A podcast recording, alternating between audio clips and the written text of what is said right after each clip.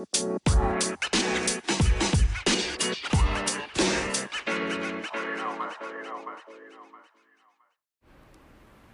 everyone, it's Amy and welcome to my channel. Today we'll look at how native speakers explain the procedure of general anesthesia in English.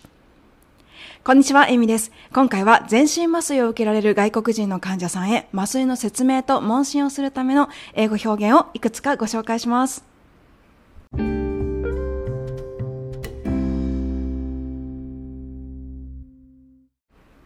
はい、ということで今回は英語で患者さんに全身麻酔の説明や問診をするときにどう言えばいいのかということを学習していこうと思います。えっ、ー、と、今日のトピックはですね、この間ある先生から全身麻酔の説明の方法、英語でネイティブがどんな言い方をしているのか、できるだけ自然な英語の表現が知りたいのですが、というご質問をいただきまして、それがきっかけになって今日ラジオを作っています。はい。えっ、ー、と、私も YouTube で普通に探したんですけれども、そうしたら結構参考になるものがいろいろ見つかりましたので、今日はその中の一部を皆さんにもラジオでシェアしてみたいなと思います。英語で外国人の患者さんに全身麻酔の説明や問診をされる機会のある先生、ぜひお聞きになって行ってみてくださいね。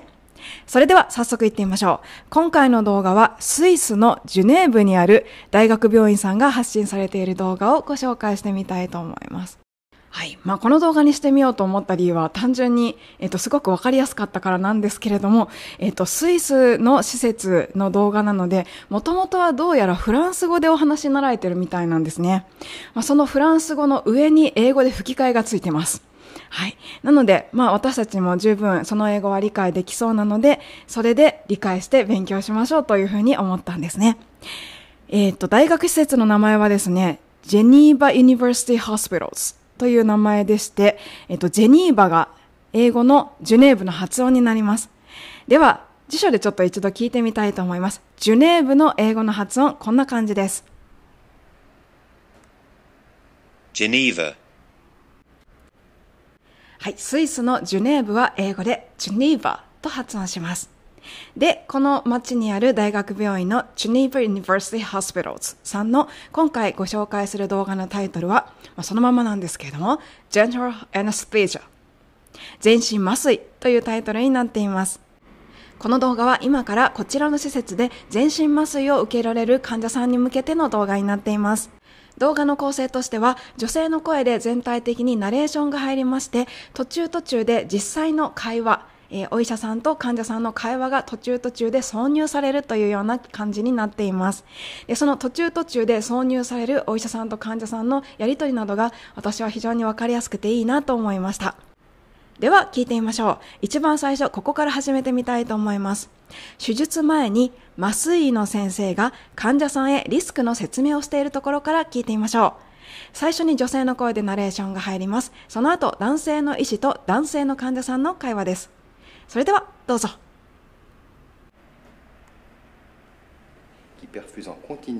The anesthesiologist will ask a number of questions concerning your health and explain the anesthesia procedure.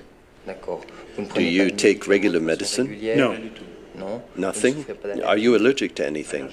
Yes, to pollen. Side effects and possible anesthesia related risks will also be discussed. Such risks depend on three factors your pathology, the surgery itself, and your medico surgical background. Anesthesiologists know that general anesthesia is not risk free and are aware of the problems which may arise following general anesthesia. Although the anesthetic drugs employed may cause post operative nausea or vomiting, such symptoms usually disappear spontaneously within a day or two. はい、ありがとうございます。それではまずここまでの内容を確認してみようと思います。まず最初にナレーターの女性がこのように言っていました。The anesthesiologist will ask a number of questions concerning your health. 麻酔医があなたの健康状態についていろいろなことを伺います。and explains the anesthesia procedure. そして麻酔の流れについてご説明します。そしてこの後実際の短い会話が挿入されていました。麻酔の先生がこのように聞いています。Do you take a regular medicine? いつも飲んでいるお薬ありますか？患者さんの返事は No. ありません。そうですか。では何かアレルギーがあるものってありませんか ?Are you allergic to anything? これに対する患者さんの答えは Yes, to pollen. はい、pollen は花粉のことですね。花粉症があるというふうにお話になっているようです。さて、この後がちょっと大事なところになります。麻酔の先生がこのように続けます。全身麻酔はノーリスクというわけではありません。麻酔後に問題が起きる場合があります。ここの英語表現、このようになっていました。Anesthesiologists know that general anesthesia is not risk-free. はい。まずここまでが最初の塊です。えー言い方なんですけれども、主語が anesthesiologist no となっているのが結構ポイントかなと思います。日本語にしますとこの部分、全身麻酔はノーリスクというわけではありません。のようになると思うんですけれども、英語には主語が必要です。で、ここでは、今回は anesthesiologist を主語にして、えー麻酔はこういうことを知っていますと始めているんですね。そしてこのように続きます。麻酔後に問題が起こる場合があることも私たちは知っています。Are aware of the problems which may arise following general anesthesia. 使用する麻酔薬が術後に吐き気や嘔吐を引き起こすことがありますが、although anesthetic drugs employed may cause post-operative nausea or vomiting.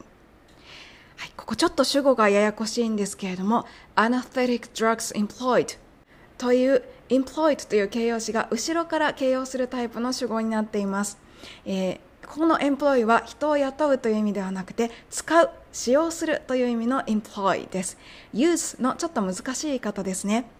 anesthetic drugs employed 使われる麻酔薬が may cause post-operative nausea or vomiting 通常は1日2日でこういった症状は自然になくなります。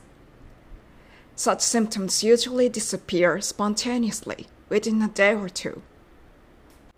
ではここまで動画の発音を聞いてみましょう。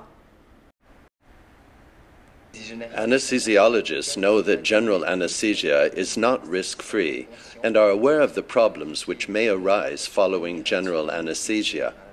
Although the anesthetic drugs employed may cause post operative nausea or vomiting, such symptoms usually disappear spontaneously within a day or two.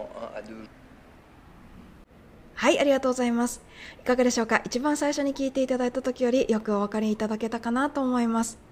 えーここの英語話されてるの多分スイスの方なのかなと思うんですけれども、まあ非常に綺麗な英語ですね。ま私たちもこんな風に話せたらすごくいいなっていう感じの英語だと思います。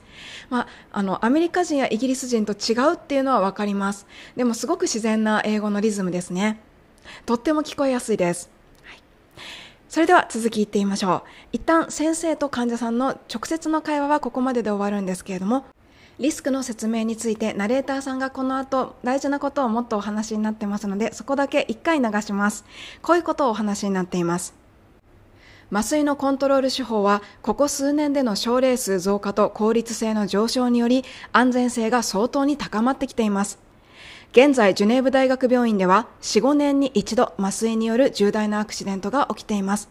これは、手術件数10万件に1件という数字です。ほとんどのアクシデントは患者さんの健康状態に起因するものです。ですので、麻酔前の問診は非常に大切です。はい、この部分を今から聞いていただきます。どうぞ。Generally speaking, we can say that safety has improved considerably over the past several years, thanks to an increase in the volume and efficiency of established control methods. Today, at the Geneva University hospitals, there is only one serious anesthetic accident every four or five years. That is to say, one for every 100,000 operations. Most accidents are generally related to the patient's state of health, which is why anesthetic consultation is so important. はい、この部分では実際にうちの施設ではこれぐらいの件数ですという具体的なお話を患者さんにするときに役に立つ表現が出てきたかなと思います。Today, at the Geneva University hospitals, there is only one serious anesthetic accident every four or five years. That is to say, それはつまり one for every 100,000 operations. はい、というような感じですね。ここのセリフの部分は記事に詳しく載せておこうかなと思いますので、もしご興味のある方いらっしゃいましたら、記事の方、また後でまた見てみてくださいね。それでは今日最後の学習ポイントいこうと思います、えー、リスクについて説明した後、こちらの動画ではこのように話が展開されていきます。えっとですね、麻酔の先生が血液製剤の投与の同意を患者さんに求めるところがあります。そこの部分聞いてみようと思います。輸血してもよろしいですか？っていうご質問ですね。で、ここでさらっとある宗教の名前が出てきます。はい、もうお分かりになられた方もいらっしゃるかと思います。英語の発音聞いてみましょう。血液製剤の使用に関しては同意していただけますか？うーん、の信者の方ではありませんか？Do you agree to the use of blood products? Are you a Jehovah's Witness? No. Good. はい、こんな感じなんですけれども、いかがでしょうか聞こえましたでしょうかえー、Do you agree to the use of blood products? blood products 血液製剤の使用に同意していただけますかそしてその後、エホバの証人の信者の方ではありませんかと聞いています。はい。エホバの証人という宗教を信じていらっしゃる方は、輸血に同意されないということは、医療者の方よくご存知かと思います。エホバの証人の英語の発音、ここで確認しておきましょう。エホバの証人は、Jehovah's Witness というふうに発音します。エホバではなく、Jehovah です。Jehovah's Witness 動画の音声をもう一度聞きましょう。血液製剤の使用には同意していただけますか？エホバの証人の方ではありませんか？Do you agree to the use of blood products? Are you a Jehovah's Witness? No. Good. はい、ありがとうございます。それでは今回の学習はここまでなんですけれども、最後にですね、この動画のコメント欄で、えっと、一番最後に今私たち学習しました、エホバの証人の方に関する部分で、ちょっと鋭いツッコミがあって、そこが興味深かったのでご紹介してみようと思います。はい、えっと、動画でですね、Are you a Jehovah's Witness?